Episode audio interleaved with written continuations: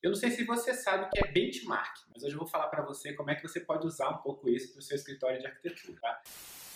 Que significa isso? Quando a gente está falando isso no mundo empresarial, no mundo dos negócios, né? Benchmark é você entender como aquilo é feito, quais são os padrões aceitáveis que você vai perseguir. Como é que fazem aquilo no mercado, como seus concorrentes fazem aquilo, né? Como é que aquilo já costuma ser feito normalmente, tá? Só que o que acontece? Normalmente a gente olha uma parte só do que o nosso concorrente, o nosso colega faz. Então a gente costuma dizer o seguinte, que você compara o seu bastidor com o palco da outra pessoa. Você não sabe muito bem né, diferenciar as duas coisas. Tem até uma história que fala um pouco sobre isso. É o seguinte, uma vez a pessoa foi reformar um quarto e ela não sabia quantos rolos de papel de parede ela usava ali naquele quarto. E aí ela perguntou pro vizinho que tinha uma casa igualzinha, mesmo tamanho. Ah, eu vi que você colocou papel de parede lá no seu quarto. Quantos rolos você comprou? Aí ele falou, ah, eu comprei 12 rolos. O cara foi lá, comprou 12 rolos também, colocou no quarto todo e sobraram quatro. Aí ele foi comentou com o vizinho, falou, pô, mas sobraram quatro. Ele é comigo também. Então, sabe o que, que significa isso? Que você tem que saber as coisas todas que você vai perguntar. Tem que saber direitinho o que é que você vai pesquisar. Você quer saber quantas pessoas cobram? Será que o seu colega não está pagando para trabalhar? Ou será que ele já se posicionou de um jeito no mercado que consegue cobrar muito melhor do que você? Ah, ele entrega menos desenhos do que você, mas será que ele tem uma parceria com alguém que já entende como é que faz aquilo, então não precisa mais daquele tipo de desenho? Então, até para você fazer um benchmark bem feito, você tem que fazer, tá? Você tem que entender o que, que acontece no, no mercado. Entenda perguntando para os seus colegas, entenda fingindo que você é um cliente, ligando para ele ser chato, tá? Então você vai, pergunta, conversa com outras pessoas. Os arquitetos querem trocar opiniões, às vezes eles querem saber alguma coisa de você também, que você não costuma falar. Você precisa fazer alguma coisa pela pessoa antes também, né? Isso é legal. E outra coisa, se você tiver também só aqueles seus amigos da faculdade, que você sempre andou, é difícil fazer um benchmark bom. Mas pergunta tudo, para que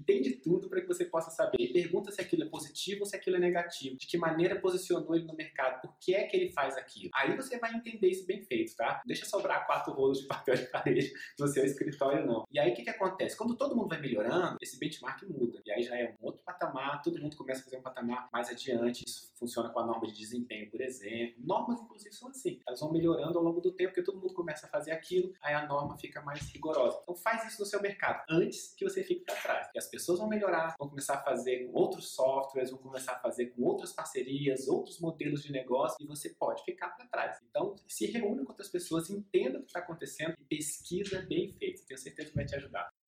Bem, então é isso. Se você gostou desse episódio de hoje, eu quero te convidar para compartilhar ele com outras pessoas. E se você quiser que a gente fale de algum assunto que a gente não tratou aqui ainda, manda um e-mail para a gente, contato@arquitetosdesucesso.com.br. Vai ser um prazer a gente gravar um vídeo, a gente fazer um episódio novo aqui no podcast. Enfim, a gente produzir um conteúdo que responda a sua dúvida. Acompanhe a gente, deixa um review aí. Um grande abraço.